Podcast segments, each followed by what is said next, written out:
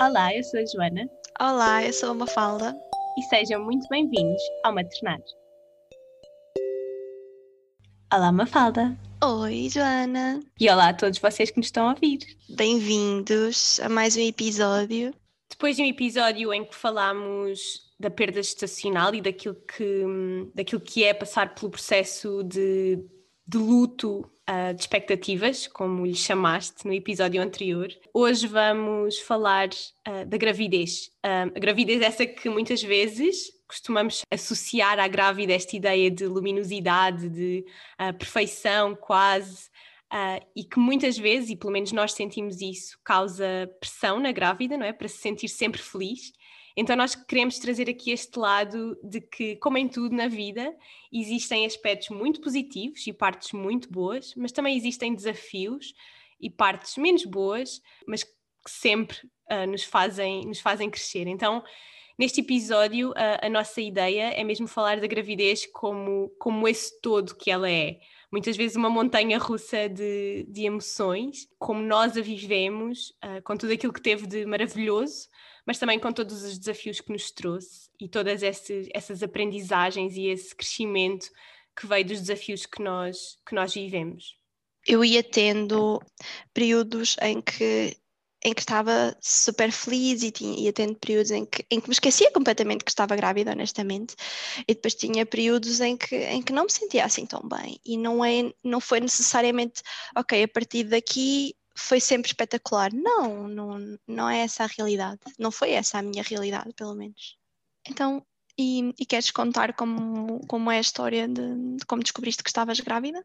Foi uma história muito bonita que, que mostrou ou mostrou-me, pelo menos, esta ligação que eu já tinha com, com o meu bebê, este vínculo que eu já tinha com o meu bebê antes de, antes dele chegar. Foi, foi um vínculo que eu sinto que começou a ser criado antes, não é? Durante, durante a jornada de pré-conceição. Então, quando, quando percebi que estava grávida, sinto que percebi muito através dessa conexão que, que já existia, dessa ligação entre, entre nós que já existia. Eu sou muito certa no meu ciclo menstrual. Ele tinha, tinha tinha sempre 28 dias, e no primeiro ciclo em que começámos a permitir que uma gravidez acontecesse, os 28 dias passaram, e passaram os 29, e passaram os 30, e eu, aos 30, aliás, aos 28, eu pensei, hum, a menstruação não vai aparecer hoje. Porque, sabes, não sentia nada daqueles, daquelas coisas que nós sentimos antes, de, antes da menstruação vir. Sim.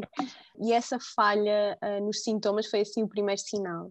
E depois eu comecei a sentir que algo estava diferente no meu corpo, mas depois havia assim, sabes, um medo uh, muito inconsciente de estar a criar uma história na minha cabeça.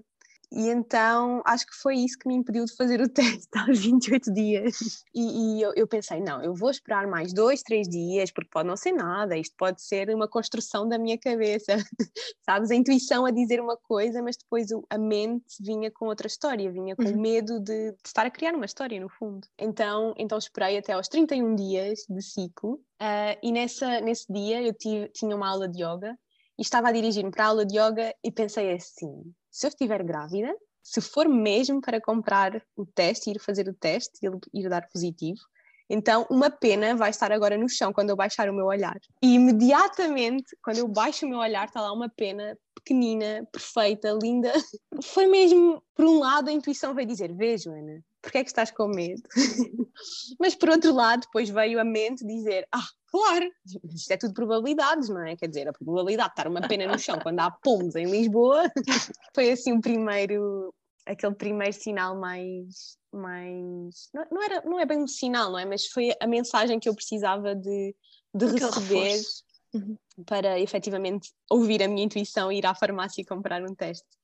Um, e depois fui para a aula de yoga e foi aí na aula de yoga que eu, que eu, que eu pensei mesmo: não, eu estou grávida. Claramente, claramente eu estou grávida. Houve uma data de posturas que eu não fiz e foi muito inconsciente.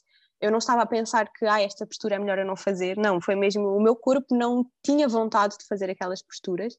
E ao mesmo tempo, a professora, que é a Sofia Mano, eu gosto muito dela, ela tem assim uma voz super calma, super tranquila, e ela dizia: respeitem o vosso corpo, não façam nada que o vosso corpo não queira fazer, respeitem o vosso corpo. E eu ia respeitando aquilo que o meu corpo não tinha vontade de fazer. Eu não tinha vontade de fazer torções, por exemplo, as torções mexem muito com a posição do útero, por exemplo. Uhum. Então eu uhum. sinto que intuitivamente o meu corpo estava ali a conectado. A, sim, a, a, rejeitar certas posturas, exatamente porque dentro dele já estava, já estava um bebê. E, e pronto, saí dali direta para a farmácia e comprei o teste. Então, e quando viste o positivo no dia a seguir, como é que foi? Foi, foi um estado de euforia, sabes? Eu acho que eu acho que não lhe, não lhe consigo chamar um estado de pura felicidade, nem de medo, nem. Não, foi tudo ao mesmo tempo. Um, e, e eu sentia-me tão feliz quanto me sentia super assustada, quanto me dava vontade de questionar como é que tinha sido tão rápido, porque eu acho que nós nos preparámos muito para demorar, sabes? Acho que tínhamos muito aquela ideia de que é um processo que pode demorar, não é? Podes levar um mês a engravidar, mas também podes levar seis ou podes levar um ano e não tem necessariamente de estar eh, algo de errado contigo. Então, nós preparámos-nos tanto para isso, para assumir que não há nada de errado em levar tempo, que quando eu vi o positivo no ciclo seguinte àquele em que nós tínhamos começado a permitir que a gravidez acontecesse, senti-me eufórica. acho que é essa, acho que é essa a palavra. Um, foi, foi tudo muito rápido porque eu fiz o teste, decidi fazer o teste sozinha e fazer assim uma surpresa ao pai. Então ele saiu para passear o cão. Uh, eu fui à casa de banho, fiz o teste, vi o positivo e de repente, quando vi o positivo, toda eu era uma barata tonta pela casa. Uh, eu lembro-me de sair da casa de banho em direção à cozinha e da cozinha em direção ao roupeiro e depois de me sentar dentro do roupeiro a olhar assim, sabes, para o nada. Um, e, e, e, era, era isso, eu não estava a pensar em nada, não estava uh, a pensar em nada em concreto, estava a sentir tudo ao mesmo tempo. E, e é muito engraçado porque sinto que foi daqueles momentos da minha vida em que eu mais me deixei levar pelas emoções, sabes? E pelo momento presente, um, sem, sem, sem quase raciocinar sobre o que quer que, que fosse. Simplesmente estava a deixar-me levar pelas, pelas emoções. Um, e, e, e foi, foi, não sei, relembrando, relembrando a, a história e relembrando o que eu estava a viver naquele momento, a definição é pura euforia. Claro que estava super feliz, um, mas também havia medo, não é? Também havia aquela coisa de uau, é real, e agora? Qual é agora? o. Exato. Um, por isso, não, não te posso dizer que, que, que foi só essa, esse êxtase, essa felicidade total, mas sim uma mistura de êxtase, de felicidade com com estar assustada com, com o positivo. E acho que isso me levou a esse estado de, de euforia. E acho que ainda levei uns bons 15 minutos ali a reorganizar as emoções todas. Não foi, não foi algo que eu tenha conseguido reorganizar facilmente. Um, depois, como é que eu reorganizei? foi quando me sentei no roupeiro e fiquei, e fiquei ali a respirar eu lembro-me de, de, estar mesmo sentada, sentada no roupeiro a inspirar e a expirar profundamente, a sentir o coração ali a bater eh, muito, muito rápido e a pensar: Uau, eu estou grávida, ok, estou grávida. um, e levei ali uns bons 15 minutos até voltar a sentir o coração calmo, a respiração calma e a felicidade, aí sim, a felicidade a, a chegar. Filtrar, um, não é? As emoções sim. todas até de repente, ok, como é que eu me sinto mesmo? Sim. Como é que, onde é que está a minha bússola? Sim, sim. E depois, claro, quando encontrei a bússola, encontrei esse estado de felicidade, sim, claro, obviamente, não é? Acima de, de qualquer outra emoção que, que, que tenha vindo, a felicidade era assim a mais. a que me deixava o coração mais quentinho. Um, e pronto, e depois foi, foi, foi o processo de contar ao pai, um, em, que, em, que, em que lhe disse uh, que íamos passar a ser oito lá em casa, porque nós temos cinco animais de estimação e, portanto, dois adultos e agora um bebê. Então, quando lhe disse que íamos passar a ser oito, ele olhou assim para mim com uma cara: uh, O quê? Vamos adotar um canário? Exato. Acho que foi isso que lhe passou pela cabeça. Um, e depois eu tirei o teste de dentro do bolso, mostrei-lhe o teste e aquilo que eu já tinha sentido e passado, uh, aquele estado de o quê? Como assim? Oh meu Deus, sabes, a euforia. Aquele tudo um, ao mesmo tempo. Sim, passou-lhe, passou-lhe, vi, vi, eu consegui ver isso a passar na, na, cara, na cara dele. Um, e ele não sabia se havia de, de, rir, se havia de me abraçar, se havia de saltar pela casa. Foi, eu acho que a palavra para ambos foi euforia. Nós não sabíamos o que fazer e apetecia-nos fazer tudo ao mesmo tempo, incluindo, sei lá, fazer o pino contra a parede. Eu acho que nós, estamos, nós temos esta visão muito hollywoodesca de, do que é suposto tu sentires quando vês um teste positivo, não é? Que é suposto, oh meu Deus, estamos grávidos, que fofura, e vamos a correr e abraçamos-nos todos. E, e não é bem assim, porque porque no momento há muita esperança e de repente há uma certeza, mas que ainda é só uma risquinha ali num, num pau, né? num bocado Sim. de plástico, e vem tudo, vem tudo Sim. ao mesmo tempo, com uma intensidade que te foca, não é? E, e, tu não consegues. Não há reações corretas, não há reações Sim. erradas, nem, não há, nem sempre há aquele abraço que, que, que, tu, que tu sentes urgência em dar, porque Sim. tu bloqueias no meio das emoções, não é? E não. Como é, como é que é isso? Aqueles 15 minutos que, que tu tiveste no armário para filtrar, para sentir, para respirar, e ok, afinal, o que é o que, é, o que é que está a vir, o que é que eu estou a uhum. sentir, uhum. isso, isso, é tão importante e, e, e, essa, essa pressão, essas expectativas hollywoodescas não te preparam para isso, porque tu, tu, tu, ficas com aquela sensação de que, oh meu Deus, eu já devia estar aqui agarrado ao meu companheiro aos pulos de felicidade. Sim, isso foi, foi um aspecto importante para mim, porque hum, foi, foi um importante aspecto de desconstrução de, de expectativas e, e, de imagens do que é que deve ser ou, e do que é que não deve ser para mim. Porque hum, eu tinha muito esta ideia de fazer o teste sozinha e depois preparar uma surpresa para o meu companheiro em que eu lhe dizia que estava grávida, sabes? Um, uhum. Até já tinha pensado em pôr uma caixinha com Sim, um como se vê no Pinterest. Sim. um, e depois, naquele momento, eu não senti nada disso. Eu senti, eu quero dizer-lhe já, eu quero partilhar isto com ele. Agora, não quero preparar nada, não quero esperar por logo à tarde, não quero. Um, e então, acho que foi assim, porque como tu estavas a dizer, não há certo nem errado, não é? Há aquilo que tu queres naquele exato momento. E acho que é importante desconstruir, essa, desconstruir essas realidades do Pinterest, como tu estás a dizer, porque, porque é isso, um, e perceber que muitas vezes é o que nós sentimos naquele momento, não é, não é o que nós idealizamos uh, enquanto nos preparávamos para um possível teste positivo.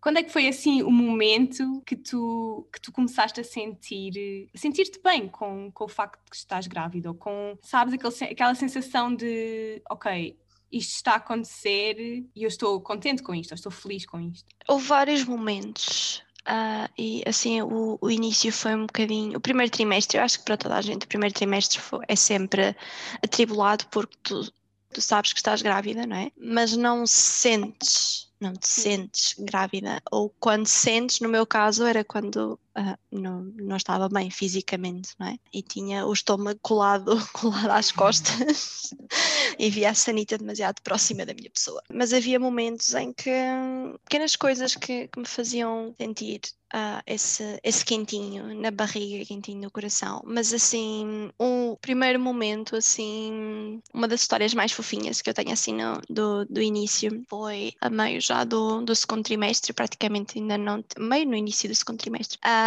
eu ainda, ainda não se notava que, que, tinha barriga, mas as pessoas já, já sabiam que eu estava grávida. Eu estava assim, deitada na, na poltrona da, da minha madrinha. Ela tem, tem dois gatos. Eu, eu adoro essa história. Ela tem dois gatos. E eu estava naquela fase uh, da gravidez em que tu não sabes se já começas a sentir o bebê ou não, não começas a sentir o bebê. Sentes, sentes só assim, tipo, umas bolinhas uh, e uns pequenos movimentos. E eu achava que era o meu bebê, mas não conseguia ter certeza. E havia aquela voz por dentro que dizia: Não, não, não é bebê, isto é só o organismo a reajustar e a começar aqui a reajustar. E então eu estava deitada na poltrona e um dos gatos da minha madrinha estava em cima de mim, em cima da minha barriga, e eu sinto uma dessas sensações, sinto aquilo que eu achava que era uma bebê a mexer, mas racionalmente dizia não, não pode ser. E o gato assustou-se e ficou tipo assim a olhar para mim, espantadíssimo, super assustado. E eu, ok, pronto, isto foi isto foi o meu bebê. Foi assim daqueles momentos, eu não tenho bem palavras para, para descrever, porque é, um, é, é algo mesmo do sentir, sabes? É Sim. assim, uma sensação, é uma sensação espetacular. Dirias que então o facto de começares a senti-lo foi assim uma alavanca para, para te sentires também mais grávida? Eu acho que sim, porque, porque até então tinham sido mais não é medidas para esconder, mas nós não, nós, eu também já partilhei isto, nós não, não começámos a contar, não começámos a falar abertamente do assunto até, até a ecografia das 12 semanas. Sim. Mostrar que, que estava tudo bem, não é? E que estava tudo dentro do, do que era esperado. E então aí começámos a contar à família mais alargada, começámos a contar mais aos nossos amigos e no trabalho. E, e fisicamente eu passava por, um, por períodos de, de náusea e hipoglicemia, ou seja, se eu passasse mais de imagina, se eu não comesse duas em duas horas, eu ficava extremamente nauseada. Então, não, não houve muito para além daquele positivo do teste, não é? E para além de, daquela primeira ecografia que comprovou que o coraçãozinho batia, não houve assim muito mais a que me agarrar, sabes? Era tudo a parte mais negativa ou a parte menos, menos, menos simpática, não é? Os desafi mais desafios do que propriamente momentos bonitos, a verdade é essa, não é? E quando, quando é desafio atrás de desafio atrás de desafio, acaba por ser mais drenante. E sem dúvida que o eu começar a perceber, ok, isto é, isto é o meu bebê, não é o meu corpo a fazer coisas estranhas que nunca tinha feito antes, é, é o meu bebê. Para mim foi, foi, foi claramente um marco algo a que, algo a que me agarrar, algo a que no meu dia a dia eu podia, podia sentir, não é? Podia, podia agarrar-me a isso quando os dias eram mais desafiantes. Sim, para mim também, também foi quando, quando comecei a senti-lo, um, que senti esta vinculação maior com, uhum. com ele. Mas uma coisa que me ajudou muito, uh, ainda antes de o sentir, foi quando, um, ainda no primeiro trimestre, pude ficar em casa uh, durante uhum. duas semanas e criar uma espécie de rotina para com o meu bebê, não é? Ou seja, uhum. ter uma rotina com ele que fosse mesmo um momento em que eu dedicava toda a minha atenção a ele. Uhum. E, e, foi uma coisa super forçada, porque apesar de eu ter vontade de fazer, havia assim uma parte de mim que pensava, ai que parva, agora estás aí a falar para a tua barriga. E, e claro que eu tinha vontade de fazer aquilo, e não era vontade de fazer aquilo porque eu sabia que era importante, ou porque se deve falar com a barriga, ou porque o bebê não sei o quê. Não, era mesmo. Eu tinha, tinha vontade de. esse desejo. Sim, tinha esse desejo de ter esse, esse, ritual com ele. Mas havia sempre a vozinha interior que dizia: ai, por amor de Deus, que parvoíce. Mas tentei. Tentei ir um bocadinho para lá dessa, dessa voz e então criei assim, uma espécie de, de ritual em que todas as manhãs, quando, quando acordava, ficava um, uns momentos sentada na cama, em postura de, de meditação, ouvia uma música, que, que, é, um, uhum. que é um mantra que, que eu gosto muito, uh, entoava o mantra e ficava ali, sabes, mesmo, mesmo a sentir aquele, uhum. aquele momento. E, e, foi uma coisa que me ajudou muito, ainda antes de o sentir, uhum. a entrar em contacto mais do que com ele, Sim. com a consciencialização de que algo tinha efetivamente mudado. Estavas uh, a mudar, sim. Sim, de que eu estava a mudar, exatamente. Exato. E foi importante também porque hum, os momentos em que eu mais me lembrava e mais tomava consciência de que estava grávida, normalmente era quando vinha o medo. Era quando eu começava a sentir aquele medo de, de o perder, era quando eu era quando eu me lembrava, vá, de que ele estava ali. E havia sempre o lembrar-me de que ele estava ali associado ao medo. E isso era uhum. estranho para mim. Então eu quis, quis, quis, criar, por isso é que digo que no início foi um bocadinho forçado, aqui qualquer coisa que, que não viesse, exato, que não viesse, que não viesse associado ao medo. Sim. Então foi muito importante porque foi ali por volta das 10, 12 semanas que, que como eu estava em casa, tínhamos sempre este, este pequeno ritual. Um, e depois, quando, quando regressei ao trabalho, já, já me era mais fácil e intuitivo e, e, e surgia quase do nada estes pequenos momentos em que eu tocava na minha barriga e voltava a sentir esta, esta energia entre, entre nós os dois. Eu acho que também se fala, fala-se muito da vinculação com o bebê, mas eu acho que a grande dificuldade da maioria das mulheres não é a vinculação com o bebê, é a vinculação connosco mesmas. Sim. É o, é o dar espaço para fazermos o luto sem culpa da vida que tivemos. Sim. E aceitar que sim, estamos super gratas pelo filho que aí vem, mas também estou triste por tudo aquilo que eu fiz e por tudo aquilo que eu fui capaz de fazer ou deixei por fazer e agora possivelmente não vou conseguir fazer, não da mesma maneira, não é? Porque, Sim. claro, tu podes ver o mundo com filhos, eu, eu faço tensões de ver o mundo com filhos, uhum. ah, mas é completamente diferente ver o mundo com filhos de ver o mundo sozinha, não é? Ou de ver o mundo com um parceiro. E eu acho que não se espera que a, que a pessoa grávida faça isso. Espera-se que a pessoa grávida esteja grata e ponto. E fica ali pacatamente à espera e calmamente e tranquilamente à espera de, da barriga se transformar num bebê nos braços. Sim. E... Sim, é verdade. Eu, sinto, eu, sinto, eu também sinto que esse é dos pontos mais importantes. É que antes de tu te ires vincular ao teu filho, tu deves vincular-te a ti própria, não é? Mas, mas acho que essa é uma questão que facilmente seria resolvida se existisse mais, pré, mais pré-conceição, não é?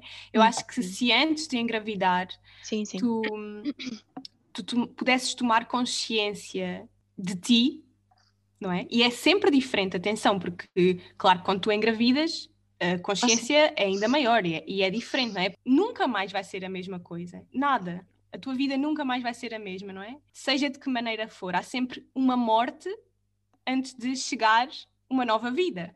Então, eu acho que se tu pudesses tomar consciência ou partilhar com outras mulheres ou com outras famílias ou o que seja, esta, esta fase, não é? Esta fase de, de pré-conceição, esta fase antes de chegar um, um, um, novo, um novo bebê, acho que seria muito mais benéfico, porque eu sinto muito que o que, que o que acontece é que tu chegas à gravidez com estas expectativas porque não houve um trabalho prévio de desfazer conceitos, de desfazer preconceitos, desfazer expectativas, desfazer, desfazer histórias. Uhum.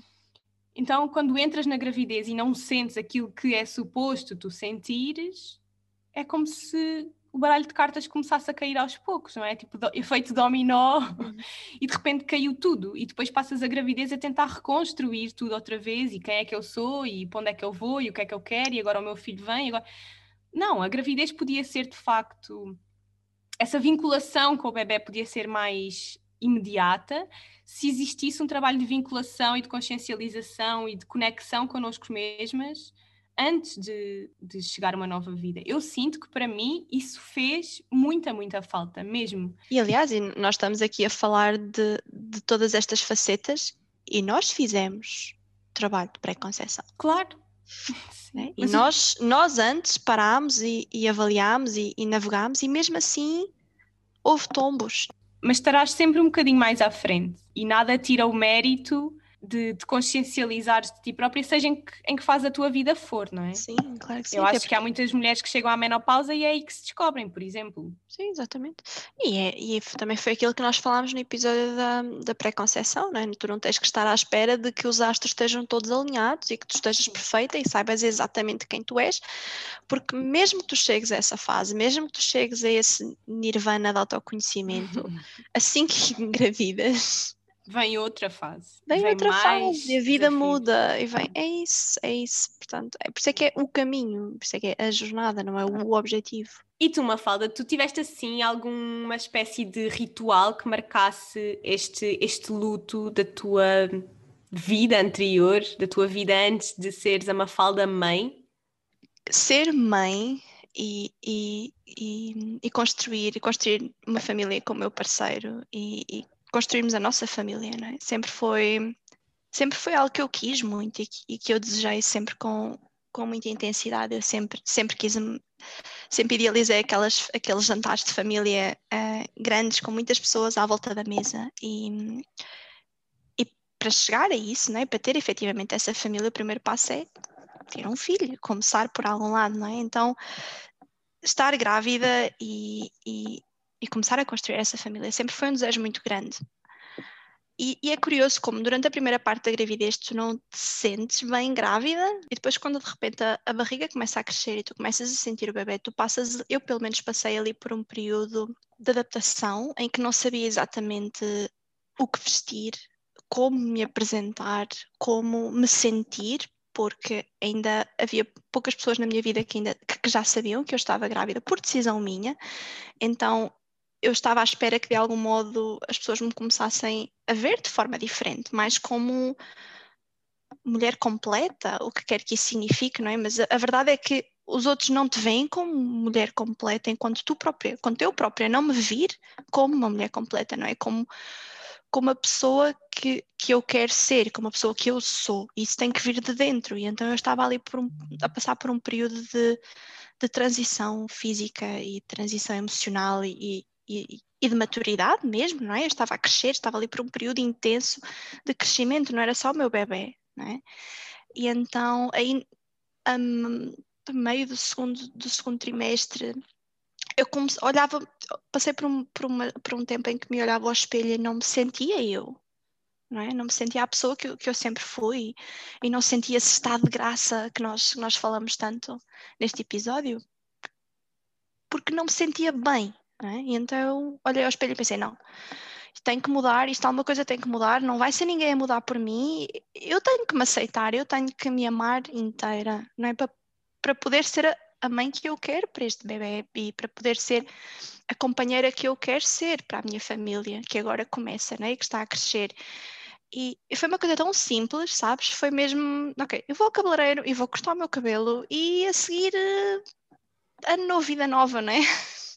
mais ou menos uma nova versão de mim que não é mais do que eu aceitar-me como eu sou e, e como eu estou a ser nesta fase de transição, dar-me graça e não simplesmente esperar cair neste universo cor-de-rosa e fofo que se vê nos filmes.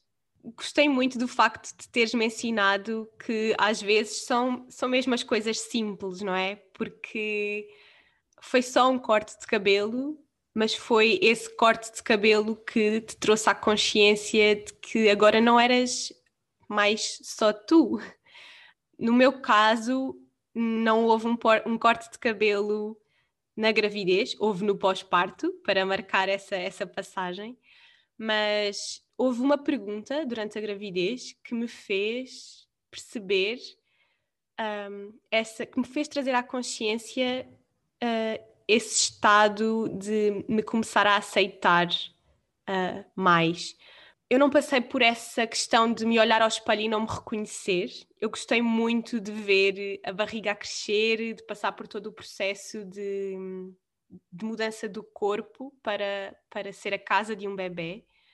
Uh, foi algo muito natural para mim, mas não me tinha dado, não me tinha dado a oportunidade de perceber ainda que eu já não me via mais como a, a, a, Joana criança e que me via agora como a Joana mulher, sabes? Porque eu durante muito tempo vi-me como, como uma menina, quase que até mesmo a minha voz uh, é incrível, porque até mesmo a minha voz era diferente. Eu falava como uma menina e de repente a gravidez trouxe-me essa força de me afirmar como uma mulher e de, uh, de começar a colocar limites para que os outros, para também não permitir que os outros me tratassem como, como uma criança. Então é aqui é quase uma, uma bola de neve, não é? Tu começas a aceitar-te e a ver-te com, com olhos de com os olhos diferentes, com os olhos de aceitação, com os olhos de, de, de empoderamento, quase, não é? Tu empoderas-te e isso faz com que os outros também comecem a olhar para ti como uma pessoa empoderada. Então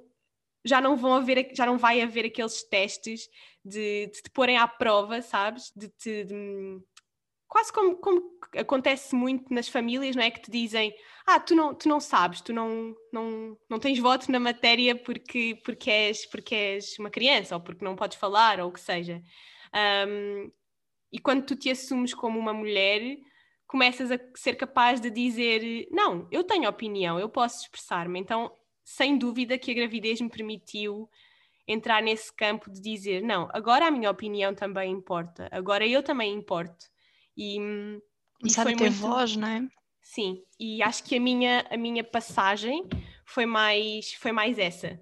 Foi através dessa afirmação de não, eu importo, eu estou aqui, eu existo um, e eu sou uma pessoa com opinião e com voz. Aquilo que estás a dizer é, é identifico muito, é, é, é, mesmo muito importante. Essa, essa fase, essa transição, esse, esse começarmos a, a valorizar a nossa voz e a responsabilizarmos-nos pelo aquilo que temos a dizer, com todas as suas consequências, não é? Porque as melhores das intenções têm consequências e nem todas são positivas. E, e esse, eu acho que a gravidez, se nós permitirmos, é isso. É um, eu estou aqui, eu existo, eu quero cuidar da minha vida, eu quero cuidar da minha família, eu quero cuidar de mim. A minha voz é importante. Sim, sem Porque dúvida. se eu não a usar, então como é que eu vou dar a melhor vida possível a este bebê, a melhor educação possível a este bebê, não é? Porque se eu, se eu tiver medo de usar a minha voz, então como é que eu vou guiar o meu filho Sim. a seguir, não é? Sim, e como em tudo, o exercício deve começar eh, em ti, não é? Então, e agora vamos concretizar um bocadinho os, os desafios. Já falámos aqui de muitas coisas, de, de muitos temas, mas agora hum, queria fazer-te um convite para, para enumerares e elencares assim os três principais desafios, os três maiores desafios que tu enfrentaste na gravidez e com os quais te deparaste e falar um bocadinho um, do que eles te ensinaram. desafios. É Não é fácil. É foram fácil. bastantes. Foram, foram bastantes os desafios, mas assim, um, os três maiores. Um, o primeiro sem dúvida alguma, que foi o medo de perder o, o, o bebê, de a gravidez não avançar. Esse foi logo assim o inicial. Depois, outro que apareceu mais talvez a meio, um, era as expectativas que eu tinha em relação àquilo que o pai devia fazer, da presença do pai na gravidez, do papel do pai na gravidez. Um, e depois, mais para o fim, ali a partir talvez das 35 semanas, o cansaço, o facto de ter começado a ficar farta de estar grávida e de querer passar uh, à fase seguinte. Portanto, medo de perder o bebê, expectativas em relação ao pai e o cansaço no final da gravidez. Acho que foram assim os três principais desafios um, que eu senti. Um, o que é que eu aprendi com eles? Muita coisa, mas em relação ao medo de perder o bebê, eu percebi que ele estava associado à minha desconexão com o facto uh, de estar grávida. Eu falei aqui um bocadinho no início do episódio que aquelas uh, duas semanas, três semanas que eu estive de baixa em casa me ajudaram a criar alguns rituais e, e alguma aproximação, conexão e vinculação com, com o bebê e comigo uh, e com a gravidez. e assim que eu comecei a criar estes, estes rituais e assim que eu comecei uh, a dar espaço para que uh, para me aperceber de que a gravidez estava a acontecer, um, o medo foi aos poucos desaparecendo. Deixou de ser tão notório para passar a ser um, para passar a ser uma coisa que, ok, existia, mas já não me controlava, sabes? Porque no início o medo controlava-me, ao ponto de eu estar sempre, por exemplo, a, ver na internet o que é que eu podia comer e o que é que eu não podia comer. Um, ou o facto de eu ter necessidade de fazer uma ecografia para ver se o coração estava a bater. Controlava-me, não é? O medo, o medo controlava-me. Uh, eu geria a minha vida toda à volta, à volta daquele medo. Eu era capaz de estar oito horas no trabalho sentada a trabalhar, trabalhar, trabalhar, trabalhar, e no final do dia, sabes? Chegar ao final do dia, chegar ao final do dia e perceber, eu não parei sequer para pensar que estou grávida. Será que eu ainda estou grávida? É. Sabes? E, é.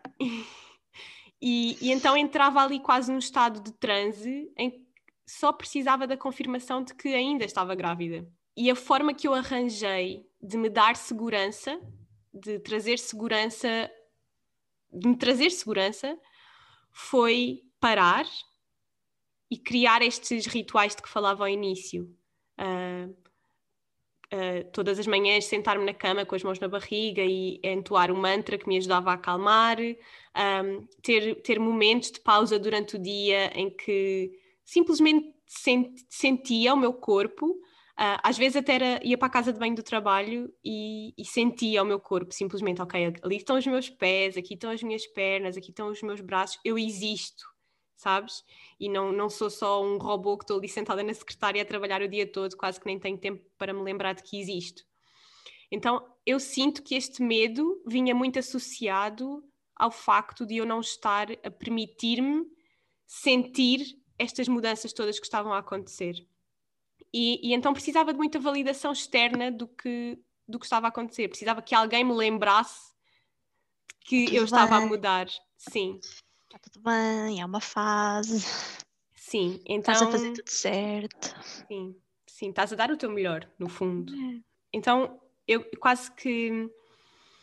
Eu usava o trabalho como um escape para não. Para não, para, para não permitir a sentir para te sensibilizar. Sim, para, me te sensibilizar. Sem dúvida. Para te desconectares. Sim. Aqui está, eu... uma, aqui está uma série de coisas que eu consigo controlar na minha vida, então vou hiperfocar nisto e o resto, uh, quando for, é. Sim, sim, porque no fundo o medo vinha associado a isso, não é? Eu não posso controlar a vida deste bebê. Então, se eu não posso controlar isto, eu nem sequer vou pensar nisso.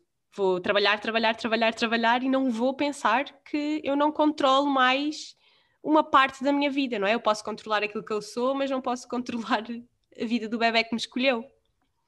Então, então acho que foi assim o primeiro desafio que, que enfrentei, foi esse perceber que eu não controlava aquilo.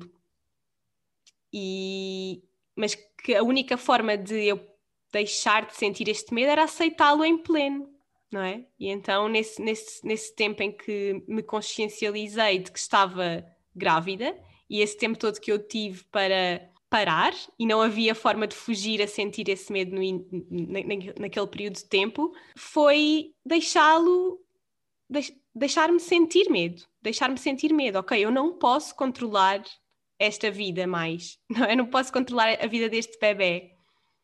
Então, que mecanismos é que eu vou arranjar para me sentir segura?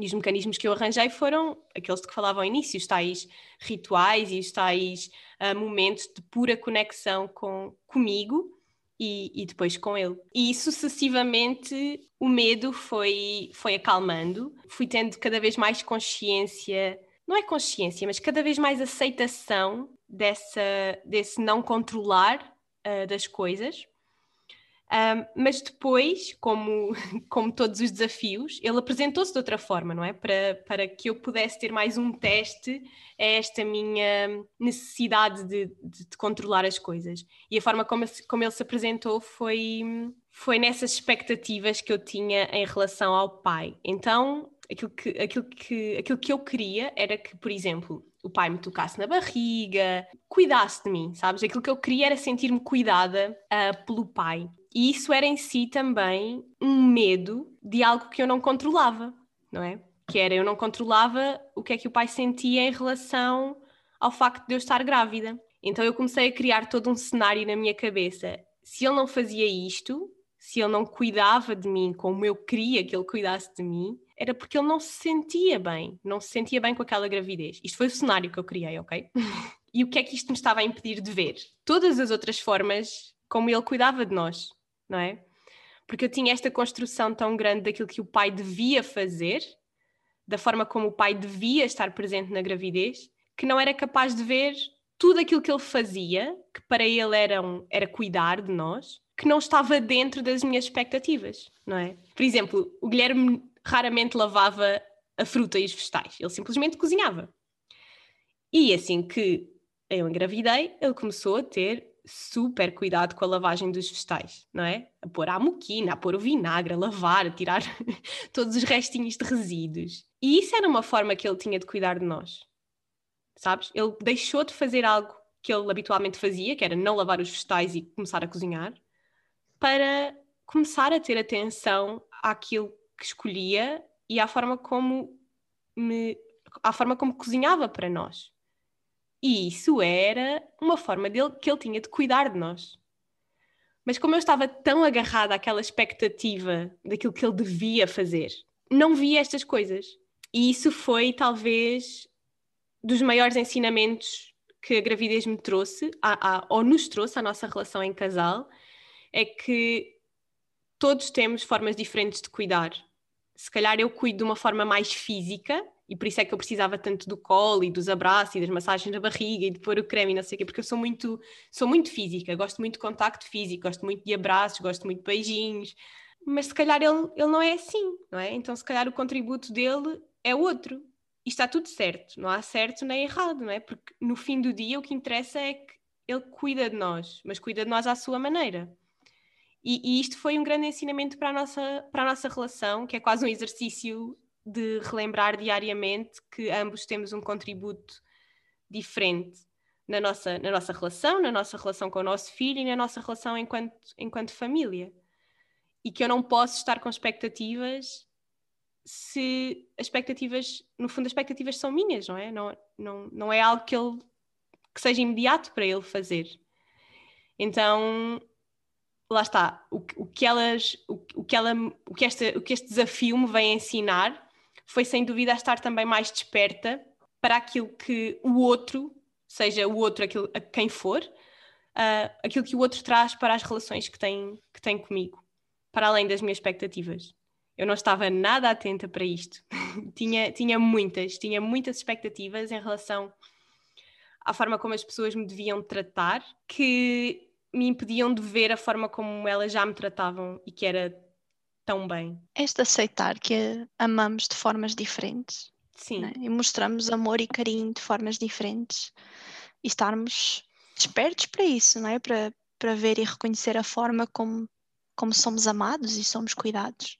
Sim. É, é, curio, é curioso como todos precisamos de colo, mas esse colo se manifesta de formas tão diferentes e, e às vezes há falhas de comunicação por causa disso, não é? por causa dessa, dessa falha de expectativas e que não estamos receptivos a perceber que há muitas formas de dar colo e de ser colo. Sim. É, é muito Sim. importante que tenhas, que tenhas falado disso e, e, passado por esse processo. Sim, e eu acho que é o que tu estás a dizer, passa pela comunicação, porque a forma de nós resolvermos isto foi falar. Eu fui honesta em relação àquilo que eu estava a sentir. Eu disse: Olha, eu tenho medo de que tu não, não gostes do facto de eu estar grávida, não estejas feliz com o facto de eu estar grávida e de vir aí um bebê. E, e disse-lhe porquê? Porque tu não fazes isto, porque tu não fazes aquilo, porque tu não fazes não sei o quê. Mas não foi, não foi no, no sentido de apontar o dedo. Acusatório, sabes? sim. E ele olhou para mim e disse-me: Não tem nada a ver com isso. Eu estou muito feliz com o facto de nós irmos ser pais, nós sermos pais. Simplesmente a minha forma de te mostrar isso é outra. E eu comecei a, a partir daí, eu comecei a reparar. Abriste os olhos. Sim, eu comecei a reparar nas outras coisas todas que ele fazia é. que para mim não significavam nada porque eu estava à espera de outra coisa. E nem vias, não nem é? Nem via. Eu acho que há muito aquele mito errado de que quando no casal nós dizemos a frase temos que falar, parece que vem uma discussão, sabes? Parece que é tudo mau. E não, amigos, uh, temos que falar, é a base de uma relação. Simplesmente Sim. temos que dizer com esta curiosidade genuína: olha, eu sinto isto, eu preciso de partilhar o meu coração contigo neste momento, preciso de partilhar aquilo que me pesa, porque senão nós não vamos passar daqui e vai ser sim. sempre uma pedra no sapato. Então, sim. sim. Temos que falar, eu quero falar contigo. Acho que nós podíamos ficar aqui o tempo todo a falar de relações, já viste? Ah, sim. As sim. relações, as relações humanas, para mim, eu acho que são uma escola. Uh, nós Todas crescemos elas. tanto em contacto com as outras pessoas, sim. Uh, mas vou falar do, do último desafio, sim, um, da parte de me sentir cansada. E aqui foi, foi outro desconstruir de expectativas. Primeiro, sempre me disseram que eu não ia chegar às 40, que é aquelas coisas que nos dizem e que nós achamos que não têm influência nenhuma em nós, mas tem muita influência. Tudo aquilo que nós ouvimos tem muita influência a nível inconsciente, mesmo que não tenha conscientemente, mesmo que não seja uma coisa que nós depois vamos para casa a pensar nela, inconscientemente fica lá. Então repetiram-me tantas vezes que eu não ia chegar às 40 semanas, porque eu tinha contrações desde as 20 um, e tinha o colo do útero a amolecer desde essa altura. Eu agarrei-me a essa ideia. Então, a partir das 35, quanto mais uma semana passava, mais eu começava a questionar sobre se estava tudo bem ou não, no sentido de será que isto vai começar por si só? Será que uh, eu vou ser capaz? será que uh, vai acontecer? Será que ele vai querer sair?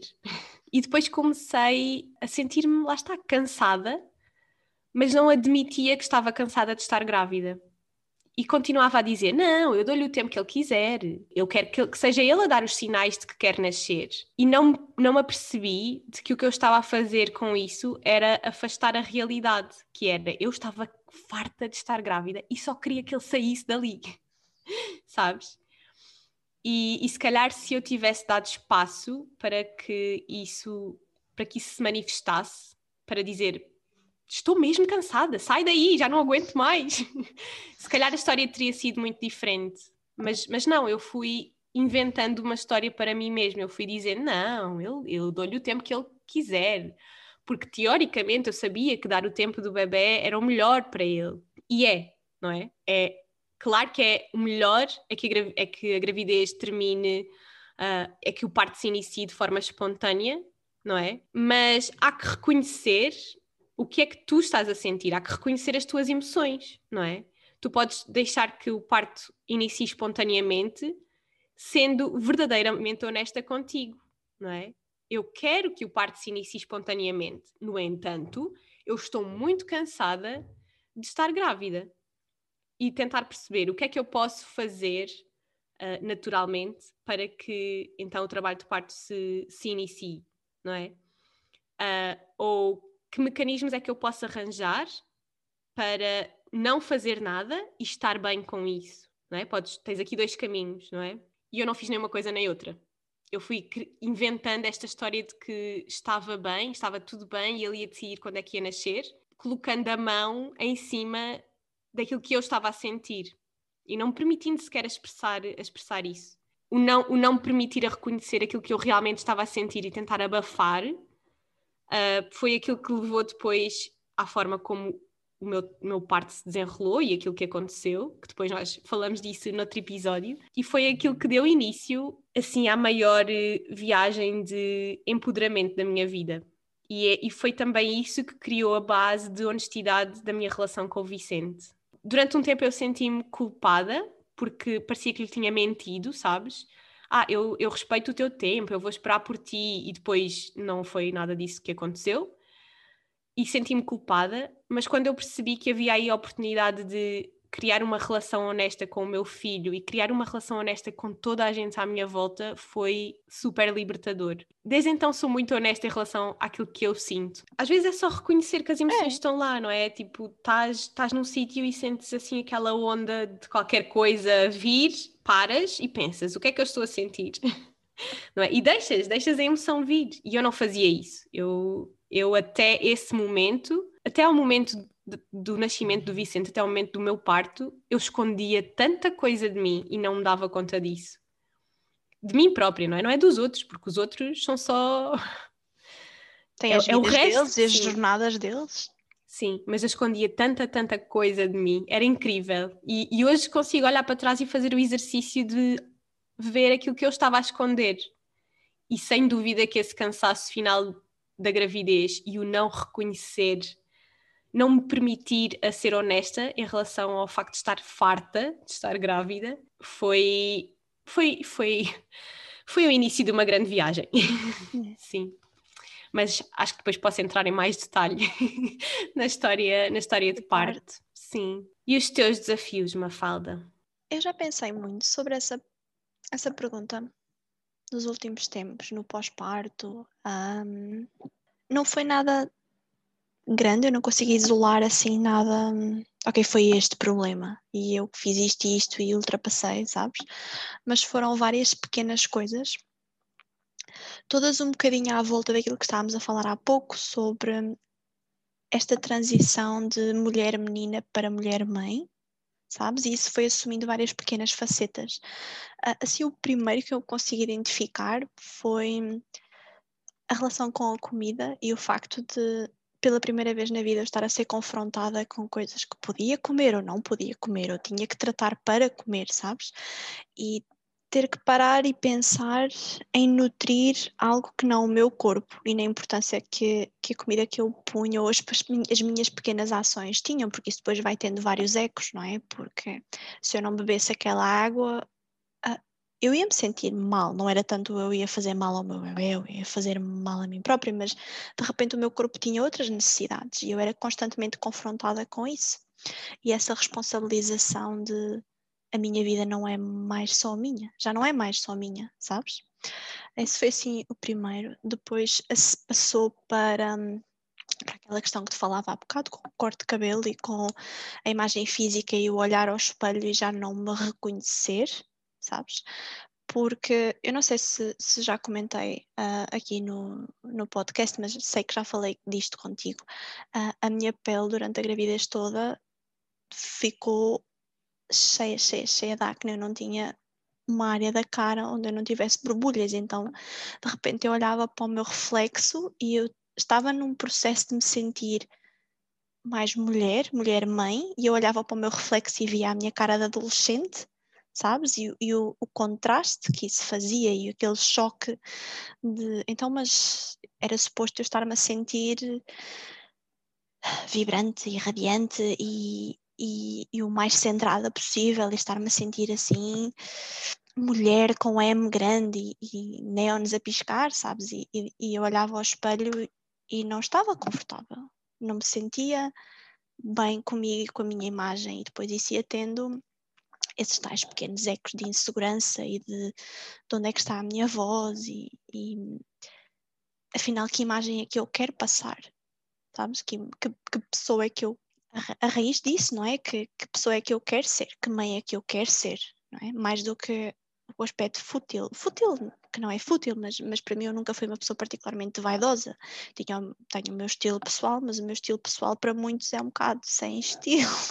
Portanto, visto-me e apresento-me de uma forma que me sinta confortável. Se um dia me apetece pôr saltos altos e vestido, fiz, ok, mas não, não tenho essa expectativa para mim, não tenho essa pressão para mim, sabes? É o que me apetecer no momento. E de repente não me apetecia nada, sabes? Apetecia-me apetecia ter uma determinada imagem, de passar uma determinada imagem, uma determinada mensagem, daqui estou eu, mulher, completa, mulher, mãe, aqui estou eu nesta jornada. Eu não fazia a mínima ideia para onde é que isso havia de começar e, e eu já não fazia a mínima ideia como me vestir, sabes? Como uh, tirar aquele acne todo da minha cara, como arranjar o meu cabelo, porque de repente a minha cara já estava a ficar cada vez mais inchada e, e eu não sabia como sentir bem com a minha imagem, sabes? E, e depois, claro, fiz esse corte de cabelo, o acne não desapareceu, mas foi um grande, ok, não interessa, eu vou aparecer. Não interessa se eu estou a ter um dia mau ou se eu estou a ter um dia bom, eu vou aparecer e vou aparecer e vou dar o meu melhor e, e a minha pele é a minha pele e não há nada que eu consiga fazer em relação a isso agora. E é isso, simplesmente escolhi aparecer. É isso. E, e escolhi sentir-me confortável. E ao início foi um bocado fingir até acreditar, sabes? Fake it till you make it. E eu simplesmente, ok, não, eu estou confortável. Tu me fala, tu estás confortável, ok? Tu estás confortável e tu és forte e tu vais ser capaz. E, e fui dizendo essa pequena mentira a mim própria tantas vezes que, que assentou e ficou e passei a estar confortável. Isso foi muito importante para mim depois, agora em retrospectiva, um, na preparação toda para o parto. E, e mesmo no pós-parto, porque eu cheguei a um ponto onde finalmente aceitei que, ok, eu vou aparecer, eu vou fazer e vou dar o meu melhor, mesmo estando de malha polar ou estando de saltos altos. Isso, isso para mim foi, foi muito, muito, muito importante. E depois. Ou seja, Sim. Ou seja, uh, ou seja, já não dependia da tua imagem, do teu aspecto exterior, mas sim desse poder interior, não é? Sim, sim, sim, sem dúvida. Foi um. Não, lá está, não que, eu, que a imagem exterior sempre me, me, me tivesse alguma vez afetado, mas como foi uma constante a minha vida toda. Eu sempre tive aquele aspecto, eu sempre tive aquela pele, eu sempre tive aquele cabelo. Nunca mudava, o meu corpo não mudava desde os 16 anos. Eu era a mesma Mafalda desde os 16 anos. E de repente já estava, estava adulta e pagava as minhas contas e era mulher, não é? Segundo todos os padrões da sociedade, e estava crescida e essas coisas lindas todas, e continuava a ser a mesma Mafalda, com a mesma aparência, sem eu nunca ter que me preocupar, sabes? Esse, eu reconheço que é um privilégio, não é? Eu ter passado a minha, grande parte da minha adolescência e o início da minha vida adulta sem ter que me preocupar com a maneira como os outros me viam. E de repente era diferente e eu não sabia. Quer dizer, eu sabia porquê, não é? Não estava, era preparada. Eu acho que foi um bocado isso. Eu não estava preparada para não me reconhecer quando me olhava ao espelho. E, e tudo bem que isso era, era era uh, um aspecto exterior, não é? um aspecto físico, mas muito porque eu não queria reconhecer a raiz disso, a raiz emocional disso, sabes? Eu não estava pronta para para aquele passo de transformação emocional e de amadurecimento e então projetava muito no meu acne, sabes? O, no corte de cabelo, na roupa que eu já não fazia a mínima ideia que eu havia de vestir, porque, porque mas o problema não era eu, não é? Eu queria estar grávida, eu quero este filho, então porque é que eu não me sinto bem, não é? Não é por causa. É porque claramente a minha pele está horrível. E estava, de facto, de facto estava horrível. Mas o problema não era esse. E foi, foi, foi uma jornada. Foi uma jornada importante, foi uma jornada intensa e foi uma jornada importante. E depois, assim, o último, o último pequeno grande desafio uh, foi, sem dúvida, toda toque que é preciso e que é feito a uma gestante, sabes? Tu estás ali na sala de espera e, e, e sentes que és olhada de alta a baixo e até nem és, simplesmente estão ali mais pessoas a passar por caminhos semelhantes e estamos todas a tentar perceber as histórias umas das outras mas sem coragem para perguntar e sem coragem para iniciar uma conversa, então começamos naquele jogo de, de assumir e de ai não, esta a história desta pessoa é claramente assim, porque então ela está vestida desta forma ou ela parece ter aquela idade. Então acabamos por nos estar sempre a colocar nesta posição de nos julgarmos e avaliarmos, porque estamos só a tentar não pensar no facto de irmos ser avaliadas daqui a meia hora por alguém que nos vai dizer se o nosso bebê está ou não a crescer como é suposto e evoluir como é suposto, e então tu acabas por tentar desviar um bocado isso, a tentar perceber as histórias dos outros para camuflar o teu nervosismo, mas ao mesmo tempo sentes-te ainda mais nervosa porque te sentes julgada por o que estás a julgar, sabes? Eu não sei se me estou a fazer entender muito bem, mas, mas foi um bocadinho esse expor-me continuamente nessas salas de espera e, e, para os enfermeiros e para os médicos e, que chegam e medem e espetam e veem e e mexem e gel frio por todo lado. E eu sou uma pessoa de pouco toque, como comentei agora ainda há pouco contigo. Eu, eu gosto da minha bolha e das minhas pessoas, mas não gosto que pessoas estranhas entrem na minha bolha. E então um, este constante avaliar e pesar e medir e tocar e agora vamos ver a atenção e agora vamos ver bebê, mas o bebê agora não está na posição, então vamos empurrar com a barriga para ver se ele se mexe e depois de repente dói. Tudo isso um, foi um grande desafio para mim de eu chegar e, e, e falar, sabes? E responder abertamente à, à pergunta e sem medo de. Não é sem medo de nada, é simplesmente não é a minha personalidade, não é a forma como eu não chego ao, frente a frente e não digo logo, olha, passou-se isto, assim, assim, assim. Tipo, eu fico mais, mais retraída, mais recatada e, e espero que me perguntem ou, ou, ou respondo mais a, o politicamente correto. Se me perguntam se me doeu, eu normalmente digo, ah, sim, um bocadinho. Estás a ver? Não, não dou aquela resposta completa que é necessária quando estamos a falar da nossa saúde e da saúde dos nossos filhos, não é? Tu não podes chegar a, a um médico com o braço partido e ele pergunta, ai, está a doer. E tu, ah, sim, só um bocadinho. Então, não, é? não, não te vão dar o tratamento que tu precisas. Não, é? não podes camuflar. Há coisas que tu não podes camuflar. Há coisas que tu não podes minimizar. E, e eu acho que nós, enquanto gestantes, temos muito esta hum, tendência para minimizar quando as coisas não estão bem ou quando não estão como tu sentes, sabe? Há, há muito de instintivo e de, de estar conectada contigo, com o teu corpo, e temos muito esta cultura de quando as coisas não estão bem, então tu calas e minimizas. Isso não pode acontecer, sabes? Então, então para mim foi esse processo de não, há aqui qualquer coisa que não está bem, portanto, façam o favor e avaliem-me, sabes? Especialmente quando, quando tens aquelas pequenas dúvidas, vais ou não vais à urgência, sabes? E, e para mim, não, não, eu vou à urgência porque eu sinto que não estou bem e quem quiser gozar que goze, sabes? Então, esse encontrar a minha, essa, essa minha voz de admitir e de dizer, não, eu não estou bem, eu preciso de ajuda neste momento, sabes? E isso para mim foi, também foi outro pequeno, grande passo a dar. Portanto, foi, era o que eu estava a dizer no início, foi tudo à, muito à volta deste, deste, à falta de outra palavra, quem é Mafalda agora, não é? Quem, quem é que está a ser a Mafalda?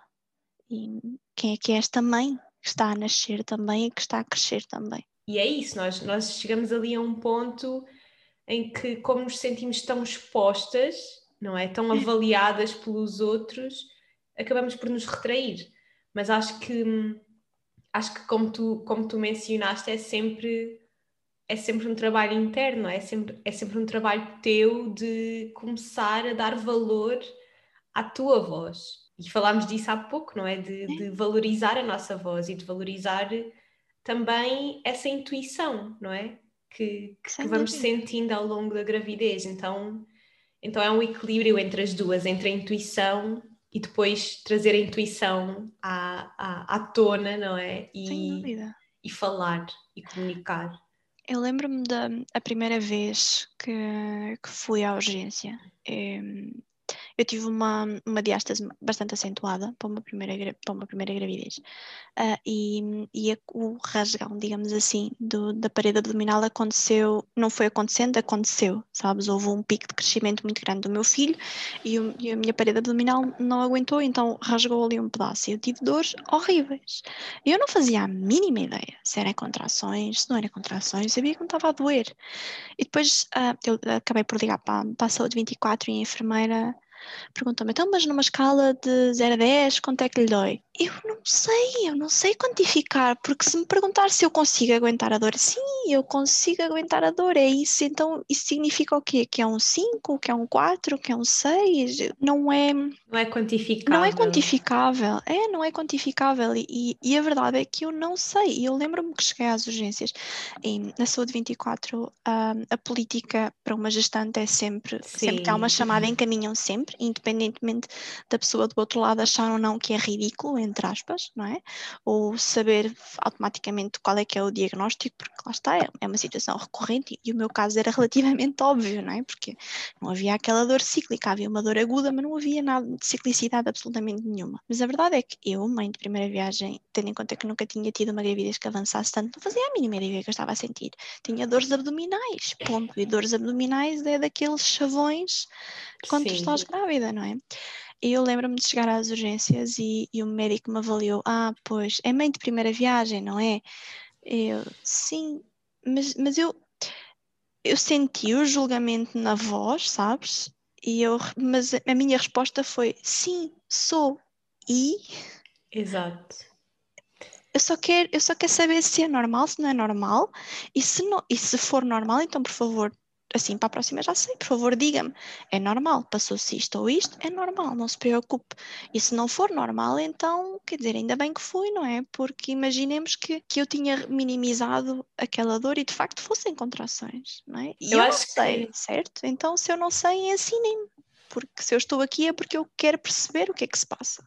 Sim, eu acho que isso demonstra dois problemas que para mim um, são assim dos maiores problemas que existe no acompanhamento às grávidas. Um é a falta de personalização, ou seja, é tudo chapa 5, não é? Funcionou para aquela, vai funcionar para ti, e, e não há esta preocupação de perceber se é físico ou se é psicológico, não é? Uhum. Ou seja, quando nós vamos ao hospital, seja por que razão for durante a gravidez, avaliam-nos fisicamente, avaliam um, avaliam como é que está a gravidez no plano físico, mas não há ninguém que nos dê apoio psicológico. Um, e esse, esse era o segundo, que vai um bocadinho ao encontro deste, deste problema da falta de personalização, que é um, a, o pouco acompanhamento psicológico que há para as grávidas. Porque, sim, somos meios de primeira viagem, mas temos imensas dúvidas. E às vezes só o facto de nos sentarmos com alguém que perceba de, do tema e que esteja informada em relação à gravidez e que nos possa ajudar a acalmar e a estarmos mais seguras deste nosso novo papel e, e, e do facto de estarmos grávidas, só isso eu acho que já retirava imensa pressão ah, deste serviço de urgência que nós grávidas frequentamos tantas sim, vezes, sim. não é? Não haver só a preparação para o parto, mas sim o acompanhamento durante a gravidez. É? Sim. Uma, um dos aspectos fundamentais uh, nesse acompanhamento mais psicológico um, foi sem dúvida ter o acompanhamento de uma doula, e acho que aí, sem dúvida alguma, que o papel da doula é, eu acho que é muito aquilo que falta explorar, porque é uma pessoa informada acerca, acerca da gravidez, que no fundo serve como apoio para, para esta fase. E, e era muito engraçado porque a, a, nossa doula estava disponível para nos uh, responder a todas as dúvidas que nós tínhamos, sem entrar, claro, no plano médico, não é? Nunca, nunca no plano médico, mas neste plano de nos, de nos questionar. O que é que tu sentes? Uhum. Um, estás preocupada com o quê? E então o que é que tu podes fazer para trazer mais tranquilidade a este momento, sabes? E só o facto dela estar ali a fazer perguntas, a fazer-nos ver outros prismas que, que, se calhar nós não tínhamos visto e a, e a cuidar mais deste aspecto uh, emocional da gravidez, um, para nós foi, foi uma grande ajuda. Para nós, enquanto casal, para mim, enquanto mulher grávida, foi, foi sem dúvida uma, uma grande ajuda. E acho que é um papel que ainda é pouco falado em Portugal, mas que, por exemplo, em países como o Reino Unido ou em países como uh, a Holanda, por exemplo, já existe alguém que cuida deste, deste aspecto mais emocional da gravidez, com este das emoções da grávida, no fundo. E isso retira, retira pressão ao Sistema Nacional de Saúde, porque nem tudo é um motivo para nós irmos à urgência, é verdade. Mas quando a urgência é a única coisa que nós temos a que nos agarrar, é claro que nós nos vamos dirigir para lá, não é? Sim, claro. Eu fiz o acompanhamento todo no, no, Serviço Nacional de Saúde, então eu tinha as consultas na maternidade uhum. e tinha as consultas no centro de saúde. E, e sim, no, na, a, minha, a minha obstetra no, na maternidade, sempre no final da consulta, sempre perguntava-me sempre como é que nós nos estávamos a sentir, como é que, como é que nós estávamos, quais é eram os nossos medos e ansiedades, é, tipo, padronizado, fazia parte do, do padrão, tal como uh, uh, uh, em particular a minha, a minha médica no centro de saúde, mas, mas em particular a minha enfermeira no centro de saúde, era a que fazia a pergunta de maneira mais genuína, sabes? Mesmo, Sim. ok, mas como é que vocês estão a sentir? Não só cumprir a, a lista, sabes? Mas de algum modo quando tu estás numa cadeira de um consultório, por muito que seja a abertura da outra pessoa, o teu cérebro está a pensar em batimentos cardíacos e está a pensar Sim. em centímetros e está a pensar em quanto é que o perímetro cefálico cresceu ou não, Sim. ou no peso, sabes? Precisa de ser um espaço mais natural e mais acolhedor. Sim, precisa de, eu acho que sim, eu acho que.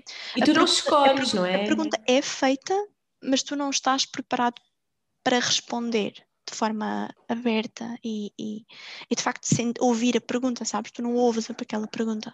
Sim. E, e de facto eu acho que, que é algo que precisa de, de melhorar verdadeiramente para nos, para nos sentirmos empoderadas no fim, Sim. não é? E para nos sentirmos calmas e confiantes e, e seguras, porque mesmo que as coisas não corram bem, mesmo que haja algum problema de saúde que nós desenvolvamos ou que o nosso bebê, não é? Depois das informações e depois de tu saberes tudo aquilo que precisas de saber para conseguir lidar, Tu precisas de processar emocionalmente a notícia. E isso não é, um, não é algo que nós naturalmente, que todas as pessoas naturalmente conseguem fazer por si ou com o companheiro. É? E às Sim. vezes é preciso essa ajuda externa de que estavas a falar. Isso pode ser, claro, na forma de de uma doula e de termos esse acompanhamento. Não foi a minha experiência, mas, mas sei que teria, teria certamente sido proveitosa. Pode ser na forma de uma conversa com a, a nossa mãe, com uma amiga muito próxima, com alguém online, não é? Mas, mas nós eu, acho, eu acho que o importante e aquilo que eu, que eu gostava de, de deixar aqui frisado é que não tenham medo de dizer e não tenham medo de admitir. Se há alguma coisa que eu aprendi com a minha gravidez, com as minhas gravidezes, foi que não há nada de mais poderoso do que nós sermos honestas connosco próprias quando não estamos bem. Porque lá está, de nada serve a ver essa pessoa a fazer-te a pergunta certa se tu não estiveres a ouvir a pergunta. Sim. Tu não vais ouvir a pergunta se tu não estiveres pronta para responder a ti mesma.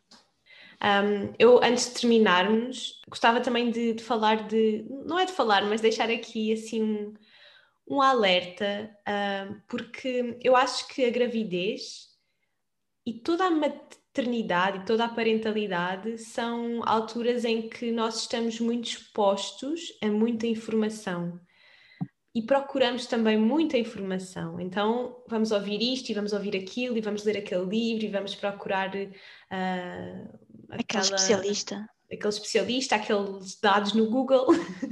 Sim, por favor, Google.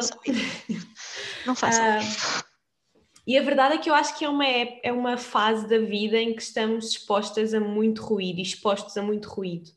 Então, eu não gostava que este episódio fosse mais um pedaço de ruído para as grávidas, ou para as mães, ou para os pais, ou para os casais que nos estão a ouvir, mas que fosse sim esta partilha honesta das nossas histórias que vos fizesse questionar as vossas experiências, sem certo e sem errado e sem ela fez assim, então vou experimentar também. Mas acima de tudo, escutar e ousarem, ousarem fazer as perguntas que talvez ainda não tenham feito a vocês próprios.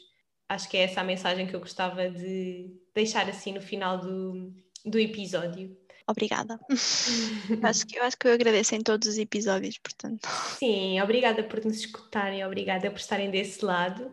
E nós voltamos para a semana com mais um episódio.